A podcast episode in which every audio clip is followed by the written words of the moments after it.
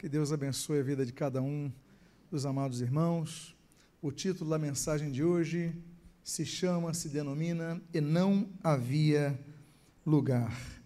Nós pregamos domingo passado a respeito de algumas teorias, de alguns mitos de Natal, e aí nós vemos a possibilidade desse vídeo ele ecoar um pouco dessa questão dos animais, mas o fato é que o Senhor Jesus nasceu numa e foi colocado numa manjedoura, no local manjedoura vem de mangiare, jantar, comer, se alimentar, um local onde os animais se alimentavam. Eu convido a você a abrir a sua Bíblia no Evangelho segundo Lucas, capítulo de número 2. Eu gostaria de ler os versículos de número 4 a 7. Lucas, capítulo 2, versos 4 a 7 e registra o autor sagrado. José também saiu da Galiléia, da cidade de Nazaré, para a Judéia, à cidade de Davi, chamada Belém, por ele ser da cidade, da casa e família de Davi, a fim de alistar-se com Maria, sua esposa, que estava grávida. Estando eles ali, aconteceu completarem-se-lhe os dias, e ela deu à luz o seu filho primogênito, enfaixou e o deitou numa manjedoura, porque não havia lugar para eles na hospedaria. Oremos, Pai amado, Deus bendito, lemos a tua santa e preciosa palavra e o que nós pedimos, Deus, nós pedimos, fala conosco nesta noite. Nós possamos entender os locais que Jesus habitou os locais que Jesus quer habitar. E o que nós pedimos, nós fazemos agradecidos em nome de Jesus. Amém e amém. O texto que inicia a biografia factual de Jesus, tanto Jesus que foi tão comentado nas antigas na antiga aliança, Jesus que já se faz presente como promessa em Gênesis capítulo 3, versículo 15. Jesus que vai ser comentado de Gênesis, Êxodo, Levítico, Números, Deuteronômio, todos os demais livros do Antigo Testamento. Enfim, Jesus ele nasce. E esse é o contexto do nascimento de Jesus. E quando nós falamos do nascimento de Jesus, do Natal de Jesus, lembramos imediatamente de Belém. O título da mensagem se chama E não havia lugar para eles na hospedaria. Por quê? Porque nós vamos falar hoje de alguns lugares geográficos do Senhor Jesus, os endereços do Senhor Jesus aqui na terra, o CEP do Senhor Jesus, os CEPs do Senhor Jesus aqui na terra. E o primeiro lugar que nós queremos falar sobre os endereços conhecidos de Jesus em sua peregrinação é Belém. Talvez um dos mais conhecidos locais é Belém. A profecia que nós lemos de cerca do ano 720 a.C., que se encontra no texto que está em tela, Miqueias capítulo 5, versículo 2, diz: E tu, Belém Afrata, pequena demais para figurar como o grupo de milhares de Judá, de ti me sairá o que há de reinar em Israel, e cujas origens são desde os tempos antigos, desde os dias da eternidade. Amados irmãos, esse texto é escrito sete séculos antes do Senhor Jesus nascer e já falava que aquele que havia de reinar em Israel, aquele que é eterno, o texto é profético, fala que nasceria um ser eterno. Nos lembramos de Isaías capítulo 9, versículo 6, que fala do Pai da eternidade, o príncipe da paz, o Senhor Jesus. Nasceria aquele que é eterno, aquele que vive desde os tempos da eternidade. É uma profecia muito forte. Mas a Bíblia menciona, naquele século, que Jesus nasceria especificamente no local, Belém. Há um contexto de um censo e as famílias, elas tinham que então se dirigir ao local da sua base familiar. E nós sabemos Maria era de Nazaré, mas o contexto da família de José era de Belém. Então ele teve que ir até Belém. Só que chegando em Belém, vocês viram no vídeo de apresentação, não havia lugar para ele. Por quê? Belém era uma cidade conhecida, mas não era uma cidade muito grande. Belém hoje, por exemplo, é uma cidade que tem cerca de 25 mil habitantes. É interessante notarmos que Belém, se você for a Belém, inclusive, é uma cidade fria. Belém fica a 700 metros de altura, mais ou menos por, como se fosse, por exemplo, Teresópolis. Teresópolis tem 800 metros, Belém tem 700 metros, é uma cidade, então, fria, fica muito próxima a Jerusalém. Belém fica 10 quilômetros ao sul de Jerusalém, é bem próximo a Jerusalém. Jesus então nasce no contexto é próximo à grande cidade de Jerusalém, então uma daquelas cidades da grande Jerusalém que aproximam-se de Jerusalém e muita gente acudia para ali, porque era um local mais barato que Jerusalém, inclusive, era o local de mais fácil acesso para, caminhos a Jerusalém. E o Senhor Jesus chega ali, e Jerusalém e Belém é uma cidade muito interessante, porque Belém ela é citada pela primeira vez, Gênesis capítulo 48. A Bíblia fala ali que Raquel ela é sepultada naquela região de Belém. Aliás, Belém é citada pela primeira vez em Gênesis 35 como Efrata. Depois em Miqueias 5:2 vai ser mencionada como Belém Efrata e ali em Lucas nós já temos o seu termo final Belém. Belém significa Beit Lechem. Né? Beit, Beit é casa em hebraico, Lechem é pão, casa do pão. Jesus nasce num local chamado Casa do Pão. Nós podíamos chamar então padaria, não é verdade? A Casa do Pão não é uma padaria?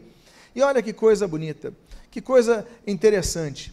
Uma, uma das menções antigas de Belém é o local onde Ruth, a Bíblia diz em Ruth capítulo 4, ela vai recolher espigas na região de Belém. Depois, naquele contexto de Belém, nas cercanias de Belém, em Beit Saur, os anjos aparecem dizendo aos pastores sobre o nascimento de Jesus, sobre as boas novas de grande alegria. Aí Jesus então confirma essa profecia, essa profecia se cumpre ali com o nascimento de Jesus exatamente em Belém. Olha, Jesus fez, a, José e Maria fizeram um trajeto entre Nazaré, que é a terra de Maria, onde morava uh, José, e Belém é um trajeto de 112 quilômetros. A mulher está grávida, ela já tem nove meses, está pesa, pesada, está cansada. Ou seja, as, as estradas não eram boas, não eram asfaltadas, não eram retas, há muito buraco. Tudo isso podia ter forçado o parto a Maria, mas era necessário que Jesus cumprisse mais uma das profecias messiânicas e nascesse exatamente em Belém, a casa do pão. É muito bonito notarmos que o pão ele vai ser citado nas escrituras com grandes significados. A Bíblia cita, por exemplo, em Gênesis capítulo 3, vai falar que através do pecado, com o suor do nosso rosto, nós obteríamos o pão. O pão representa o alimento mais básico. O pão representa o alimento elementar. É o pão é a nossa necessidade diária mas nós teríamos que lutar por ele. A Bíblia então começa a dizer que uma de nossas funções é não nos acomodarmos. Uma de nossas funções é não ficarmos esperando que as coisas venham até nós. Tem muito cristão que fala o seguinte: não, eu sou filho de Deus, tudo vai vir até mim. Não, nós temos que lutar. Nós temos que lutar por um pão nosso de cada dia, nós temos que lutar com o suor do nosso rosto. Suor do rosto significa que nós não podemos nos acomodar. Temos que lutar por mais, temos que lutar por um salário melhor, temos que lutar por uma condição de vida melhor. Hoje estamos às vésperas de um novo ano que se inicia. Nós vamos fazer pedidos de oração a Deus, claro que nós devemos, vamos e devemos fazer. A Bíblia nos instrui a isso, a Bíblia nos incentiva a isso. Nós devemos pedir, nós devemos lutar, nós devemos buscar sim. Mas a Bíblia não diz que nós devemos apenas orar. Há um momento na palavra de Deus, no livro de Êxodo, que Deus fala assim: olha, diga ao povo que pare de clamar e que marche. Nós temos um momento de clamar, mas nós temos um momento de marchar, de lutar, de lutar por uma conquista melhor. Se você, você que está à véspera de um ano novo que está para é, começar aqui a uma semana, que você coloque na sua mente o seguinte: olha, eu quero algo melhor para a minha vida, mas eu vou lutar por isso, eu não vou me acomodar com isso, eu vou perseverar. Nos lembramos Lucas capítulo 18, daquela senhora, aquela viúva, aquela que estava diante de um juiz que não atendia a ela, e ela sempre insistindo com aquele juiz, até que o juiz então, olha, eu vou atender a sua causa. E o Senhor Jesus falou isso daí é para vocês aprenderem a perseverar em oração, porque muitas vezes nós não perseveramos em oração. Oração é ato de fé, mas não é um ato de fé único, é um ato de fé contínuo é um ato que deve virar um estado. Nós devemos lutar por aquilo, clamar ao Senhor, orar sem cessar em todo momento. Pão. O pão que aparece, por exemplo, em Êxodo capítulo, Gênesis capítulo 3, que nós mencionamos aqui, ele vai aparecer novamente, por exemplo, em Gênesis capítulo 14, quando nós temos o encontro de Abraão e Melquisedeque, o sacerdote, que ele traz pão e vinho. Ou seja, exatamente dois elementos que o Senhor Jesus separa séculos depois, naquela mesa, quando Jesus, então, dentre os elementos da mesa judaica, pega o pão e o vinho. É interessante notar que ali há um, o estabelecimento de um, de um princípio de submissão ao sacerdote, o princípio de uma submissão, de uma entrega de Abraão a Melquisedeque, um homem que não tem origem. Que coisa bonita que a Bíblia menciona nesse Gênesis 14 que Melquisedeque, além de sacerdote, era rei. E diz que a Bíblia, diz a Bíblia que ele era rei de Salem. Salem, Shalem, Shalom é a mesma palavra, é paz. Ou seja, ele é o rei da paz temos uma prefiguração, um homem que traz o pão do Senhor Jesus com Abraão, que é o pai da fé. Olha que casamento bonito. O pai da fé se encontra com aquele que representa o rei da paz, que lhe traz o pão, que lhe traz o alimento. É por isso que nos lembramos de outros momentos de aliança com Deus usando o pão. Por exemplo, nos lembramos de Êxodo capítulo 12, quando a Bíblia fala da celebração da primeira Páscoa, que então, naquele contexto, Deus institui a festa dos pães asmos, sete dias. Um pão sem levedura, um pão para que o pessoal começasse a entender o seguinte: olha, nós vamos sair apressadamente, mas o fundamental nós temos que ter aliança com Deus. Muitas vezes nós temos que tomar decisões de largar coisas que para nós são muito importantes. Por quê? Porque muitas vezes essas coisas nos prendem. Essas coisas nos fazem perder, assim como a mulher de Ló, que ficou com muita saudade de Sodoma, da região de Gomorra, daquela região do, do Mar Morto. Ela olhou para trás e virou estátua de sal. Não, temos que nos prender de muitas coisas. Temos que nos preocupar apenas com pão, principalmente com pão, com essência. O que é o Natal? O Natal nos remete à essência. Falamos de três eventos de pão. Falamos do pão do Éden, o pão que seria fruto do suor. Falamos do pão da aliança de Abraão com Melquisedeque. Falamos com o pão, dos, é, a festa dos pães asmos em Êxodo capítulo número 12. Aí nos lembramos de um quarto momento que a Bíblia cita o pão. A Bíblia fala em Êxodo capítulo número 16, o pão que descia do céu, o pão que é o maná, o Deus que supre, Deus que supre no meio do deserto, Deus, Deus que nos sustenta. Meus amados irmãos, Olha, nós ouvimos aqui o nosso, o nosso irmão cantando louvor, falando suas dificuldades, mas Deus o sustentou, Deus o manteve. Nós podemos passar por desertos, mas no deserto Deus vai enviar o pão que desce do céu. Esse pão que é mencionado ali em Êxodo capítulo número 16. O problema é que tudo que Deus nos envia, muitas vezes nós não compreendemos e nós não valorizamos. Há uma quinta menção de pão, por exemplo, está no mesmo livro de Êxodo, é, mas eu vou citar no caso do livro de Números 21. O livro de Números 21 fala que o povo de Israel começa a reclamar do pão vil, começa a reclamar do maná, está enjoado de maná, não quer mais, não quer mais comer o maná. Ou seja, muitas vezes, aquilo que Deus nos dá, a gente não quer mais, a gente se enjoa. A gente começa a desvalorizar e o povo pereceu por causa disso.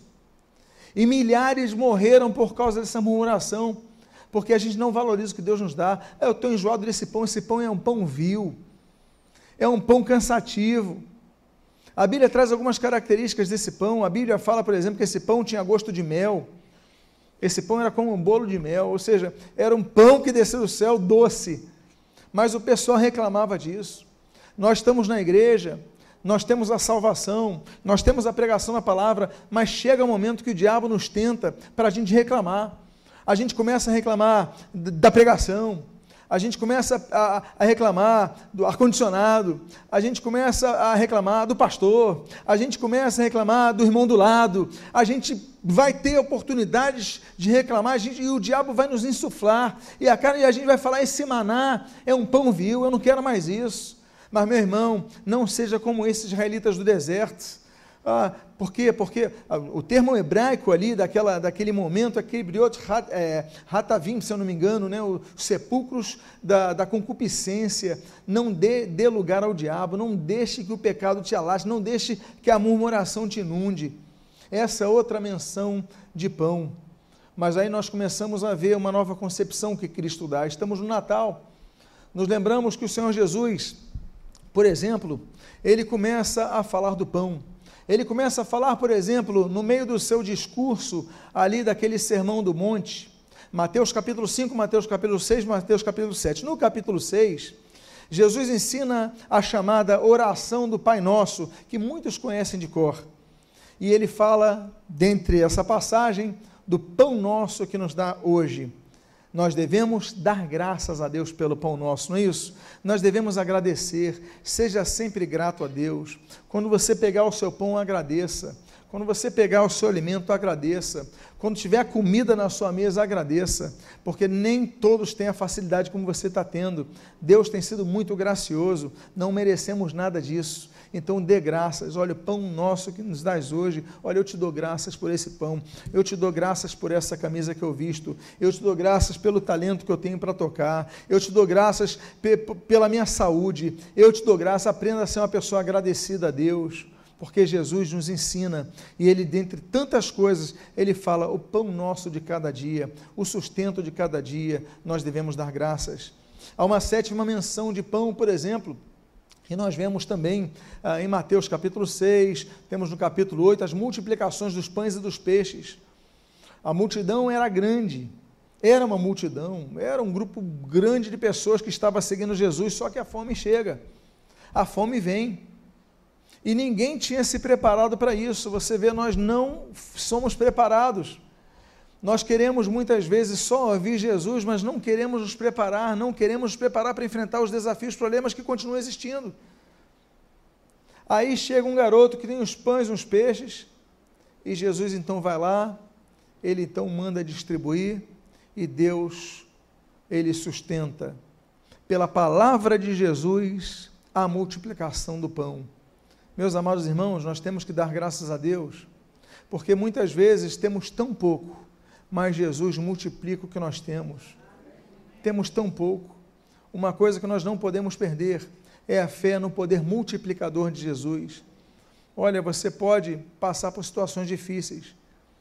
Uma vez, visitando uma pessoa, ao abrir a geladeira, ela só tinha água, garrafa de água. Ela falou: Olha só, pastor, a minha situação. Mas ainda assim eu dou graças pela água que eu tenho.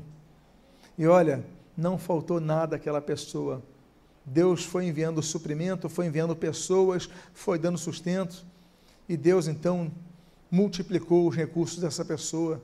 Há fases difíceis que todos vão passar. O Senhor Jesus fala: No mundo tereis aflições, mas tem de bom ânimo, eu venci o mundo.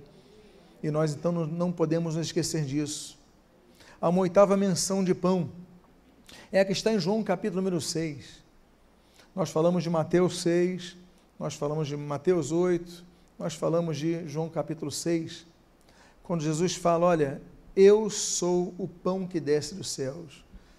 Jesus é o único alimento que nós precisamos, é tudo que nós precisamos. Você não precisa buscar solução para os teus problemas na oração de um pastor, na receita que possa te dar um conselho um padre, um santo, um, um ídolo, nada disso. Só Jesus pode alimentar a tua alma. As religiões não vão alimentar a tua alma. Os códigos filosóficos religiosos não vão alimentar a tua alma. Só Jesus pode suprir a carência. Por isso que nós oramos em nome de Jesus, pedimos ao Senhor. O Senhor Jesus ele prometeu: Olha, eu vou estar no meio onde dois ou três estiverem reunidos em, em meu nome, eu estarei ali. Jesus está presente.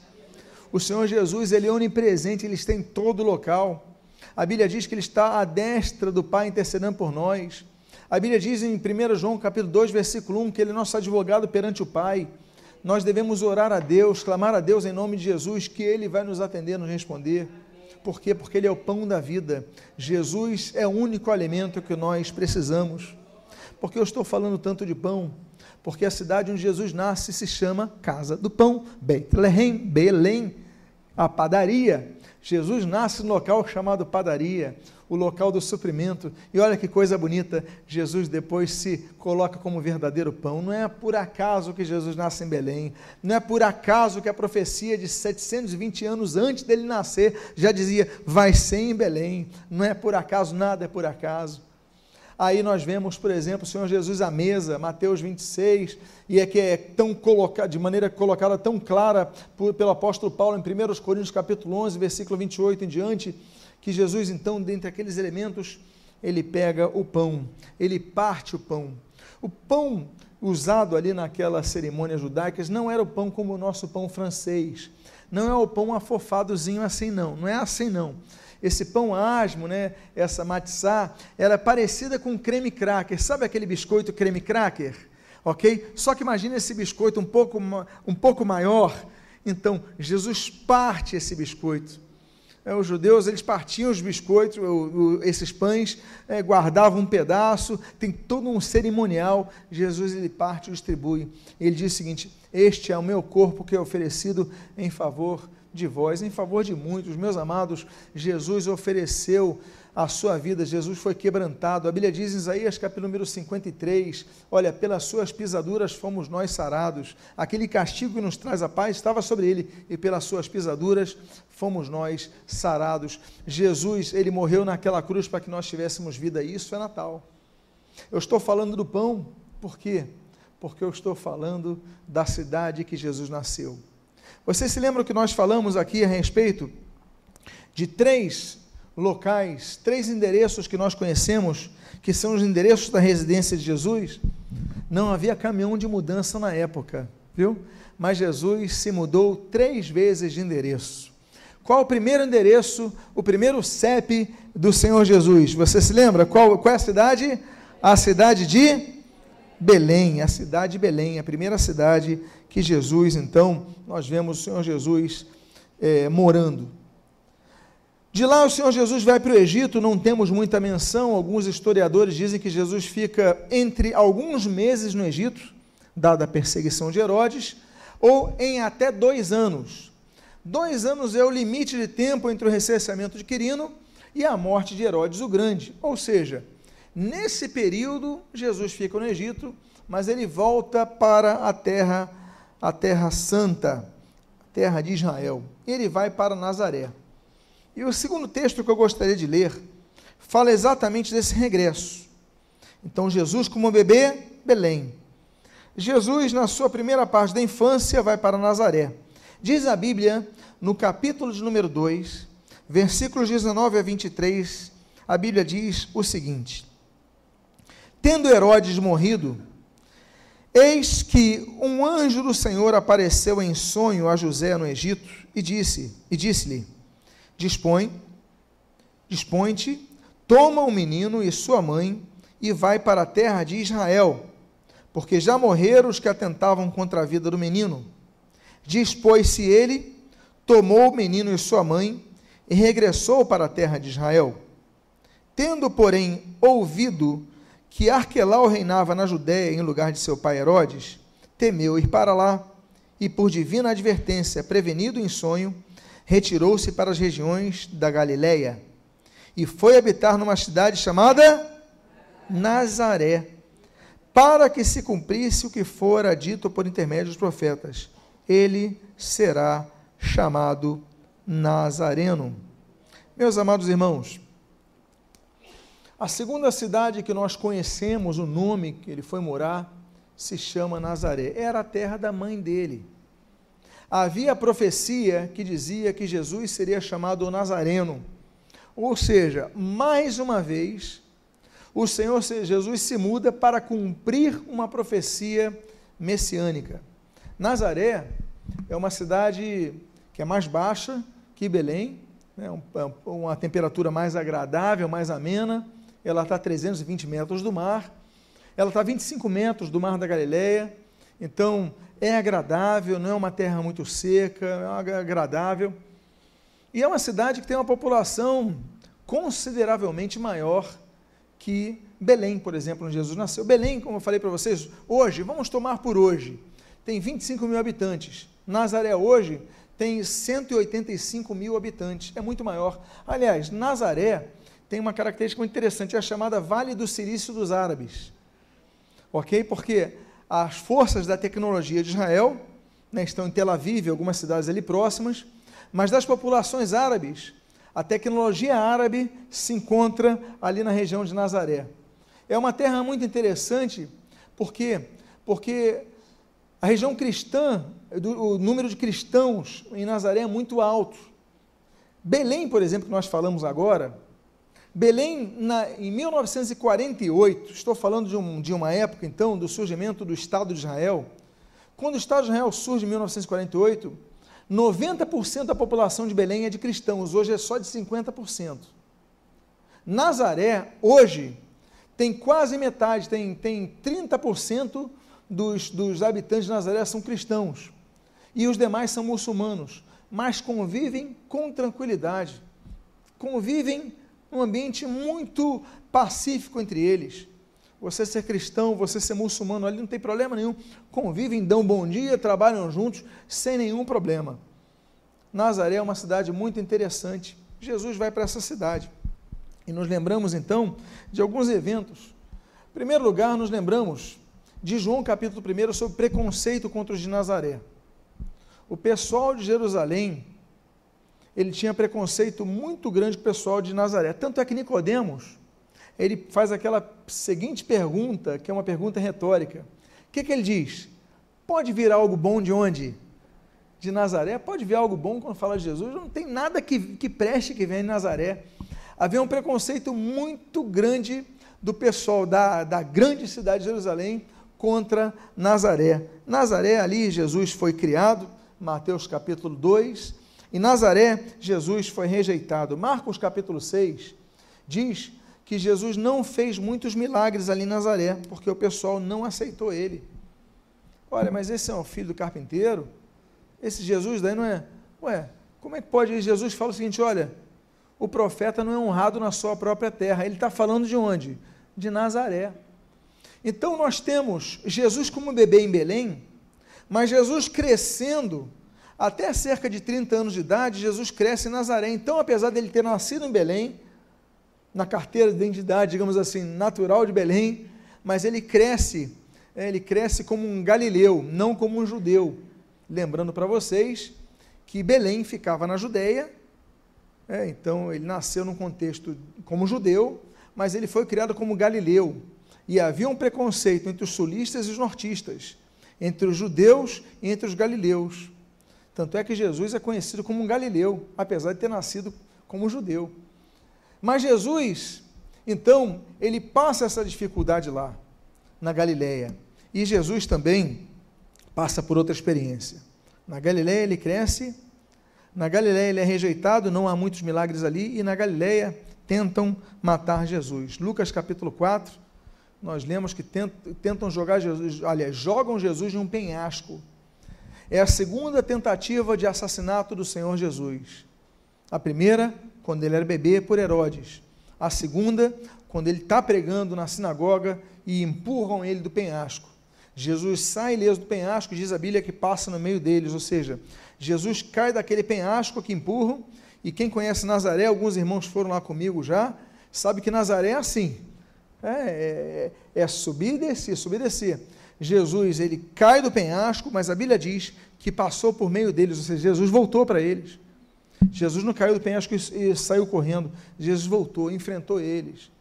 Jesus então passa por grandes dificuldades em Nazaré. Nós aprendemos com o segundo endereço que o local que nós crescemos nem sempre é um local propício a que as pessoas valorizem a nossa fé. Sim, Belém não é um local de experiência do pão, do sustento, mas nós temos que entender que muitas vezes o local que nós crescemos é o local de adversidade. Às vezes a tua Nazaré é a tua casa.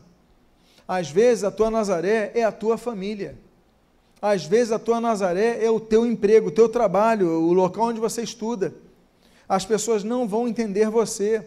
Muitos vão tentar te jogar do penhasco, porque não vão te entender. Mas, meus amados, o Senhor Jesus permaneceu firme em sua fé. Esse é o segundo endereço que nós temos em relação a, aos endereços de Jesus aqui na terra. Mas eu falei para os irmãos que existem três endereços onde Jesus morou. Quando bebê, Jesus morou em que cidade? Belém. Quando adolescente e jovem, Jesus morou em que cidade? Nazaré. Vocês estão de parabéns. Agora, a terceira cidade para a qual Jesus se muda quando adulto, quando tem cerca de 30 anos de idade, Jesus faz então outra mudança de endereço. Eu não sei quantos aqui já se mudaram mais de três vezes aqui. Quantos aqui? Então, é um trabalho se mudar, não é verdade? Sabemos aqui que Jesus se mudou três vezes. E a terceira vez, a cidade de Cafarnaum.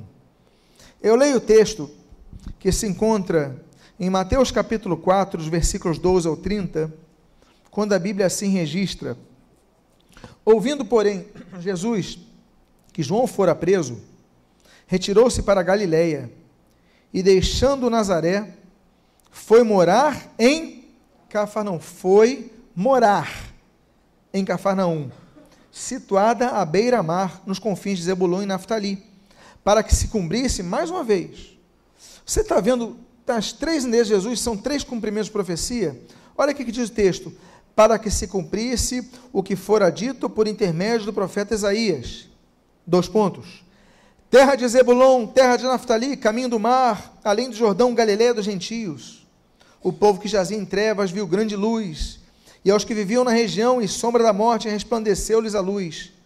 Daí por diante, passou Jesus a pregar e a dizer: Arrependei-vos, porque está próximo o reino dos céus. Cafarnaum é a terceira cidade para onde Jesus muda, e é a terceira vez que a Bíblia menciona que ele vai morar no local para que se cumpra uma profecia. A Bíblia, ela é cristocêntrica. Tudo na Bíblia aponta para Jesus Cristo. Ele que é o nosso autor, o autor e consumador de nossa fé, tudo aponta para a cruz do Calvário. Todo o Antigo Testamento fala do pecado, do erro, da falha, da distância do homem a Deus, ao ponto de Deus não nos ouvir, como diz Isaías capítulo 59, mas aponta sempre um resgate. O Senhor Jesus ele é prefigurado de Gênesis até Malaquias. Jesus sempre apontado como resgate que viria. E o Novo Testamento testifica e anuncia a este Jesus. Esse texto mostra que Jesus vai então cumprir a profecia em Cafarnaum. E nós vemos alguns eventos que acontecem em Cafarnaum. Nós temos Mateus capítulo 8, o primeiro evento é a cura da sogra de Pedro. Para aqueles que advogam que Pedro foi o primeiro papa, e aqueles que dizem que o papa não pode casar, assim como nenhum padre, é interessante notar que a Bíblia diz que Pedro tinha sogra. Portanto, Pedro era casado. Os homens gostam de inventar coisas, de regras, dificuldades. Muitas vezes nos distanciamos da palavra de Deus para inventar nossas leis. A religião quer dominar, a religião quer usurpar, a religião quer extorquir, a religião quer impor, mas Jesus vem para nos libertar de tudo isso, inclusive da religiosidade falsa, a religiosidade estéril que não leva a nada. Essa mulher, ela estava febril, e Jesus então realiza um milagre em Cafarnaum. Cafarnaum fica é, perto de Tiberíades, 10 quilômetros de Tiberíades, próximo à costa. Estivemos em Cafarnaum ali há pouco tempo e vimos ali que local bonito. Cafarnaum foi encontrado, por exemplo, foi em 1968, encontraram casas do primeiro século. Depois encontraram uma igreja do quinto século que diziam ser a casa de Pedro. Aí construíram um, uma plataforma, um auditório em cima que você anda como se estivesse num chão de vidro e você olha a estrutura de onde seria a casa de Pedro. Como não nos lembrarmos dos eventos que acontecem ali? Aquele local é muito significativo. Cafarnaum é um dos locais preferidos dessas viagens a Israel. Cafarnaum nós temos esse primeiro evento. Mateus capítulo 9 fala de um segundo evento de Cafarnaum. Quando o Senhor Jesus chama a Mateus para segui-lo. É um local de chamado. Ele de repente está trabalhando, Jesus falou: Quero que você venha e me siga. Vem e segue-me. Olha, começa a me seguir. A conversão a Cristo exige que nós comecemos a seguir num caminho novo. É um caminho estreito, É um caminho árduo, mas é um caminho que dá vida. É largarmos o caminho do pecado. É fazermos um giro de 180 graus. O nome da juventude, Giro 180, é exatamente isso. Você está andando numa direção. Aí Cristo te chama. Você olha para a cruz e você então faz uma, uma rotatória de 180 graus e passa agora caminhar na direção da cruz. Isso é o giro 180. Isso é girar de uma condição que você estava indo para distante de Deus e agora você está indo na direção de Deus. Esse é um outro evento magnífico, majestoso que nos lembramos que acontece ali. Outro evento muito bonito, quando Jesus, estivemos ali naquela sinagoga de Cafarnaum, eu estava comentando com os irmãos, olha que emoção, porque nessa sinagoga existem, nessa sinagoga, nós mostramos ali duas pedras, as pedras claras de cima e as pedras escuras de baixo. A da época de Jesus é das pedras escuras, eu, mas o local é o mesmo. Eu falei para os irmãos, meus irmãos, olha só, onde nós estamos pisando aqui.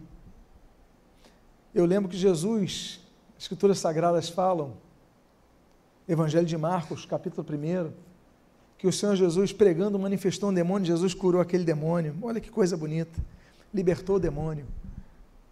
Numa sinagoga, local da palavra, local de libertação, a palavra liberta. Aí nos lembramos de Marcos capítulo 2, um outro evento belíssimo.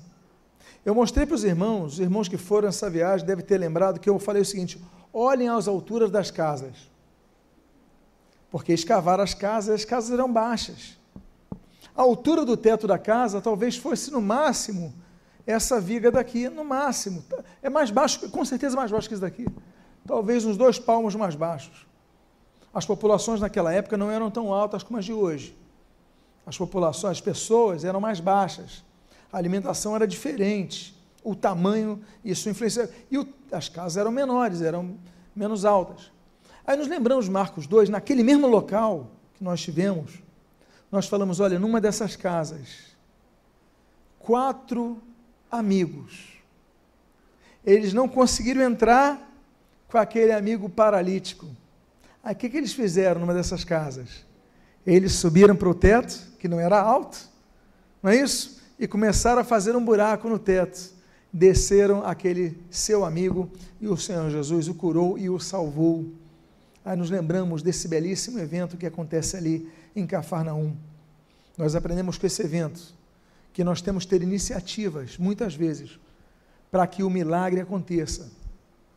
Eu gosto muito dessa palavra iniciativa, porque eu não acredito num evangelho passivo, eu não acredito num relacionamento com Deus robótico. Há pessoas que dizem, eu vou para a igreja e continuam suas vidas erradas, distantes de Deus não buscam mais profundidade com Deus, não buscam milagre. A Bíblia diz que esse paralítico, primeiro que ele não podia andar até Jesus, ele dependia dos outros. Nós temos quatro amigos que vão com ele para na fé de que ele fosse curado, mas não conseguem entrar na casa porque a casa está lotada. O que, que esses quatro podiam ter feito? Eles podiam ter ido embora falando o seguinte: olha, eu fiz o meu possível, não é isso? Eu tentei, mas não consegui, vou desistir. E podiam ter desistido com as suas consciências tranquilas, que tentaram o seu melhor. E ainda assim nós aplaudiríamos eles. Mas eu imagino que um dos quatro, porque tem quatro, a ideia deve ter surgido de um. Dificilmente os quatro pensaram ao mesmo tempo. Às vezes o, o quarto, aquele, de repente, mais quietinho e tal, os outros, então vamos embora, vamos embora, vamos embora. Peraí, peraí.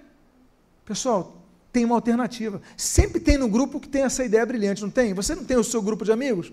Aí você já pensou, definiu, aí tem um, peraí, peraí, tem uma solução. Aí todo mundo fica quieto. Às vezes é o mais baixinho da turma, não é? Mais baixinho, o pessoal tem uma ideia. Aí todo mundo pode falar. Por que, que a gente não sobe até o teto? Ah, maluco? Aí tem um negativo na história. Não está na Bíblia não, tá, gente? Eu só estou especulando. Aí outro, tá maluco? Se a gente subir com ele, ele cair. Ele vai piorar. O homem já é paralítico, leva um tombo do teto, piora. Aí tem aquele que fala, aí tem outro que dá força àquele, não, mas a ideia dele é brilhante. Se a gente subir com ele ao teto, temos chance de estar perto de Jesus. Agora, como é que a gente vai falar com Jesus? Aí esse daí deve ter falado assim, ó, Peraí, você não entendeu a minha ideia. O teto não é uma laje, é barro, é palha. A gente faz um esforcinho, suja as mãos, mas a gente consegue descer ali onde está Jesus. Aí outro falou, mas tu é maluco mesmo, cara. Tu quer subir com um paralítico no teto, dá esse trabalho para a gente, a gente vai escavar esse teto, sujar as mãos, vai cair pedra, vai cair palha, vai cair areia na cabeça de todo mundo, o pessoal vai xingar a gente. Imagina se suja o cabelo de Jesus, cai uma pedra em Jesus, tem aquele negativo que fica revoltado na história. Não está na Bíblia, não, estou só especulando. Aí ele fala: Mas olha, se é para curar o nosso amigo, vai ter valido a pena. Isso é amizade, não é verdade? Eu não sei que a Bíblia não cita o nome dos quatro, não cita nem se foi a ideia de um só, eu estou especulando, mas se foi a ideia de um só, eu quero conhecer esse homem quando eu for para o céu. Eu falar, você é um exemplo para a minha vida, porque você não desistiu, eu teria desistido. Aí eles começam a cavar, cai a areia, incomoda todo mundo. Deve ter um lá que tenha xingado, saiu do espírito na hora, entrou na carne. Aí Jesus vê eles descendo paralítico, Jesus cura o paralítico, salva o paralítico. Aí eu fico imaginando quatro homens que foram caminhando lá em Cafarnaum, naquelas casinhas baixas que nós vimos. Mas eu vejo cinco homens voltando felizes para casa. Quatro foram andando, cinco voltaram andando, com peso a menos. O que eu quero dizer para vocês em Cafarnaum, esse lugar que Jesus mora, é um local, meus amados, que nos ensina que nós devemos lutar pelo nosso milagre não é se acomodar. Diga a pessoa que está do seu lado, não se acomode até seu milagre acontecer.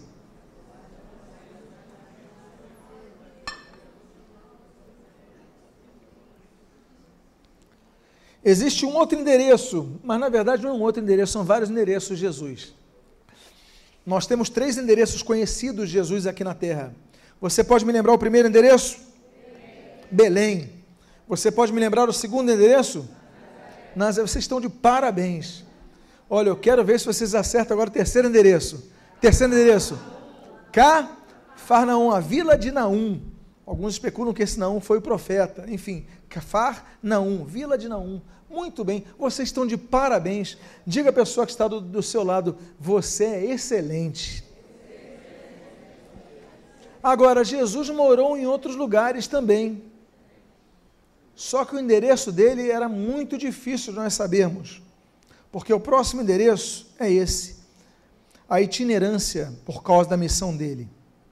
O texto de Lucas, capítulo 9, versículos 57 e 58 diz, diz, assim, o, diz assim o texto: Indo eles caminho afora, alguém lhe disse: Seguir-te-ei por onde quer que fores. Mas Jesus lhe respondeu: As raposas têm seus covis e as aves do céu ninhos, mas o filho do homem não tem onde reclinar a sua cabeça. Nos lembramos de Jacó, não é verdade? Gênesis capítulo 28, lá em Betel, ele vai dormir a sua cabeça numa pedra. Nos lembramos daquele homem no tanque de Betesda, o paralítico, João capítulo 5, que ele não tinha onde botar, ele não tinha onde dormir, não tinha quem o carregasse, não tinha ninguém, estava sozinho e Jesus o cura. Nos lembramos do apóstolo Paulo, 1 Coríntios capítulo 4, que ele falou: nós não temos onde ficar, porque a missão muitas vezes nos exige, nos exige sacrifício. Seguir Jesus exige de nós sacrifício, não na cruz, porque o sacrifício na cruz foi só de Jesus. Mas exige o sacrifício, olha, o Senhor Jesus ele fala: se alguém quiser me seguir, Tome a sua cruz e siga-me, é isso que diz? Não, está faltando uma expressão, não é verdade? Qual é a primeira expressão? Negue-se a si mesmo. Tome a sua cruz e siga-me. O seguir é terceiro estágio. Tem gente que quer seguir a Jesus, não quer negar a sua vontade. Não vai seguir a Jesus. Finge que segue Jesus, toma o placebo desta ideia, mas não segue Jesus. Quem quiser seguir Jesus tem que negar a si mesmo e tomar a sua cruz. É sacrificar. E muitas vezes é como o Senhor Jesus, ele ia pregando de aldeia em aldeia, e muitas vezes não receberam. Se lembram do vídeo nesse início? Jesus, para nascer, não receberam. Aí nos lembramos, veio para, que, para os que eram seus, e os seus não o receberam. Aí a gente fala assim: olha, o filho do homem não tem onde reclinar a sua cabeça. O Senhor Jesus nos ensina isso. E nós temos, então, onde Jesus mora hoje, onde Jesus habita hoje, nós temos quatro situações. A primeira delas, bom, vamos começar com essa introdução, que a Bíblia diz que Deus está à destra do trono de Deus, ah, Cristo está à destra do trono do Pai, intercedendo por nós. A Bíblia diz: quem os condenará? É Cristo Jesus quem morreu, ou, antes, quem ressuscitou, o qual está onde? À direita de Deus e também intercede por nós. Temos um local onde Jesus está. Temos um outro local que Jesus vai preparar. João capítulo 14: Na casa de meu pai há muitas moradas. Se assim não fora, eu vou-lhe teria dito, pois vou preparar-vos lugar. E, quando eu for vos preparar lugar, voltarei e vos receberei para mim mesmo, para que, onde eu estou, estejais vós também, e vós sabeis o caminho para onde eu vou. Jesus foi preparar lugar para cada um de nós. Olha que luxo, olha que privilégio. Jesus preparando a nossa casa. Ele é rei, ele é servo, ele é um exemplo completo, completo na é verdade? Ele é o criador de todas as coisas. Tudo que se fez foi, foi feito por meio dele. Nada do que foi feito foi feito sem, sem ele. João capítulo 1. Mas ainda assim, ele nos serve, ele lava nossos pés, ele prepara nossa moradia. E ele deseja, então, quatro coisas em nossa nova habitação.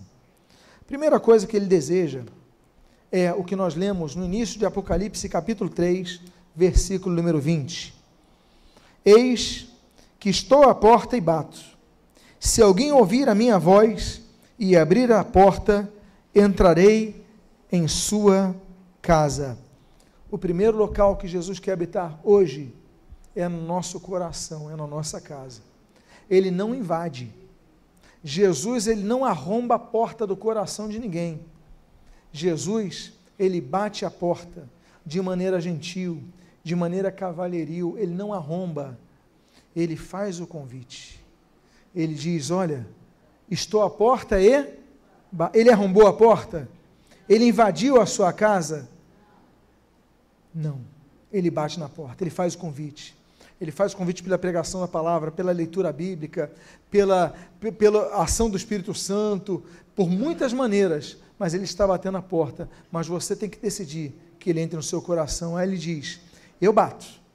E se alguém ouvir a minha voz, por que que diz isso? porque nem todos ouvem a voz de Cristo. Meus amados irmãos, você vê pessoas, você leva pessoas para ir no culto, aí você fala assim: vamos visitar a igreja, vamos ouvir a palavra de Deus. A pessoa vai contra a vontade, a pessoa fica lá no culto contra a vontade, acaba o culto, vai, vai embora logo. A pessoa não quer porque está com o coração aberto, está com seus ouvidos espirituais fechados, não vai ouvir a voz de Deus. Porque ele fala o seguinte: se alguém ouvir a minha voz, porque se alguém ouvir? Porque muitos não ouvem. Se alguém ouvir, é porque alguns não ouvem a voz de Cristo. Você pode ficar dias ouvindo pregações, meses, anos ouvindo pregações e não ouvir a voz de Cristo.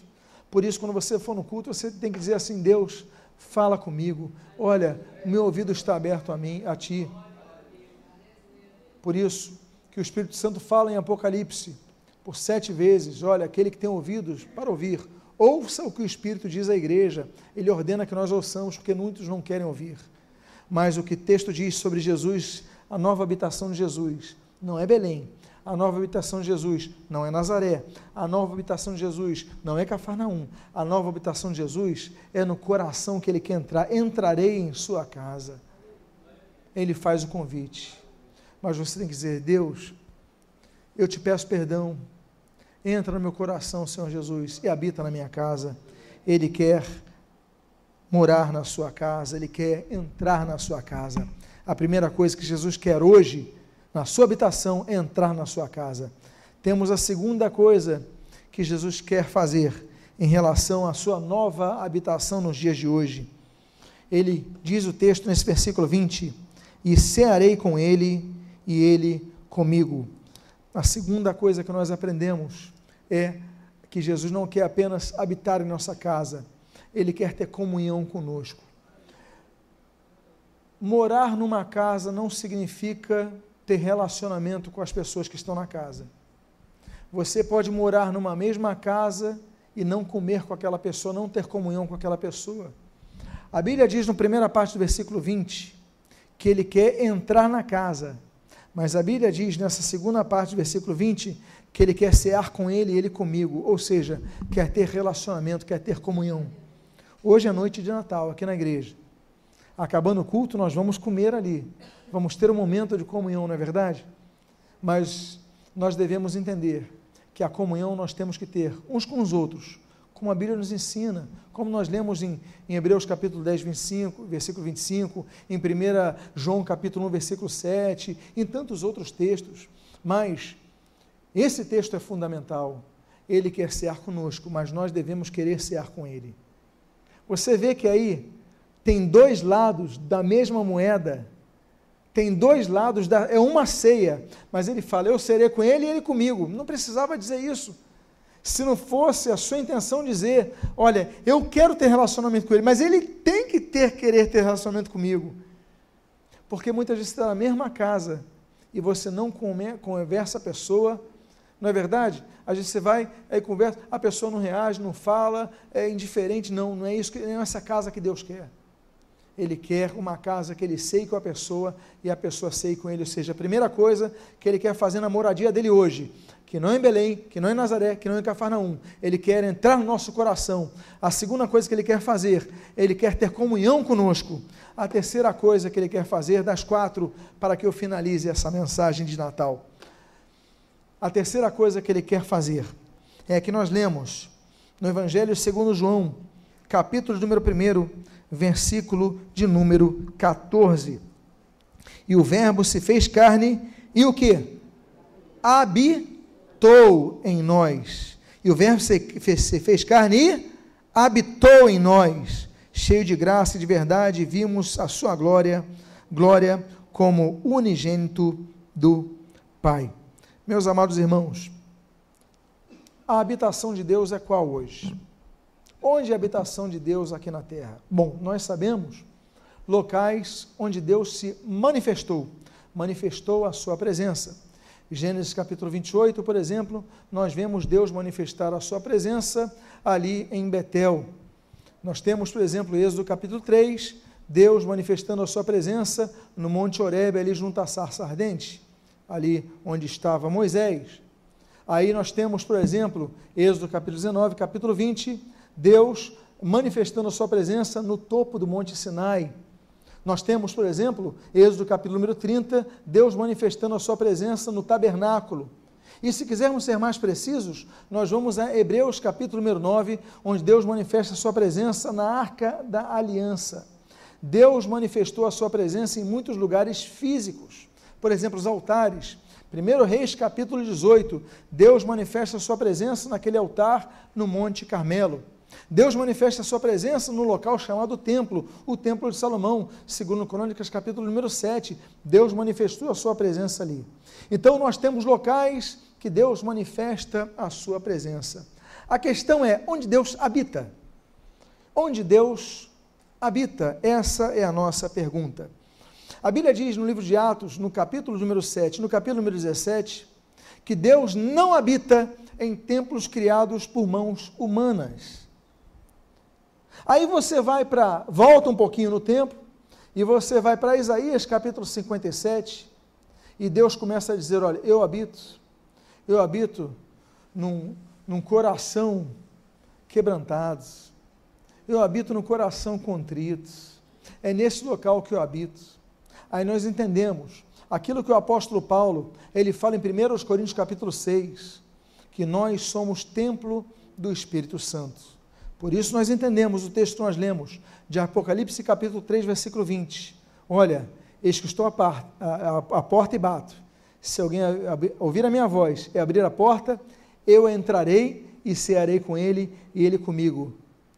Não, não é mais Belém, nós fomos a Belém, Mas não é lá que ele está habitando. Não. Não é mais Nazaré. Estivemos em Nazaré, mas não é lá que ele está habitando. Não. Estivemos em Cafarnaum, nos emocionamos em Cafarnaum, mas não é lá que ele está habitando. Ele está habitando aqui. Ele está habitando ali. Ele está habitando ali. Ele está habitando em nossos corações. E eu finalizo. Glória a Jesus. Isso é Natal. Isso é Natal. E eu finalizo com, a quarto, com o quarto local. E o quarto local com o qual encerro. É que nós falamos até aqui, onde ele habita. O Salmo 22 fala que Deus habita em, entre os louvores, não é isso? Ou seja, entre o povo de Deus que está adorando Ele. Mas eu faço uma pergunta a você: e nós? Onde nós habitamos? Onde nós devemos morar? Somos do Rio de Janeiro. Alguns estão ouvindo, estão ouvindo essa palavra pela internet, são de várias cidades e países. Mas onde nós moraremos? João capítulo 14, que nós leremos, fala das moradas no céu. Mas uma expressão me salta aos olhos, que é do texto que nós lemos em tela. A Bíblia diz: Respondeu Jesus: Se alguém me ama, guardará minha palavra, e meu Pai o amará, e viveremos para ele, e faremos nele morada.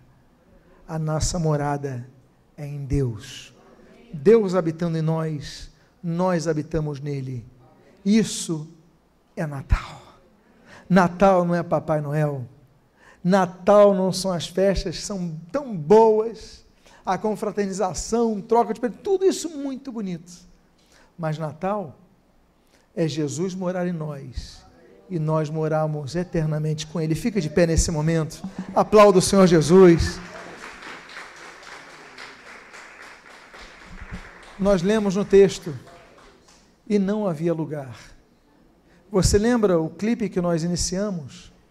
Não havia lugar porque as pessoas estavam com o coração fechado mas onde há um coração aberto, ele encontra lugar. Eu quero convidar a você a fechar os seus olhos e eu quero fazer um convite nessa noite. Eu faço uma pergunta a alguém aqui que queira dizer: Deus, eu tenho andado distante dos teus caminhos, mas hoje, nessa noite de Natal, eu quero dizer: Deus, entra no meu coração, habita em mim, que eu quero habitar em ti.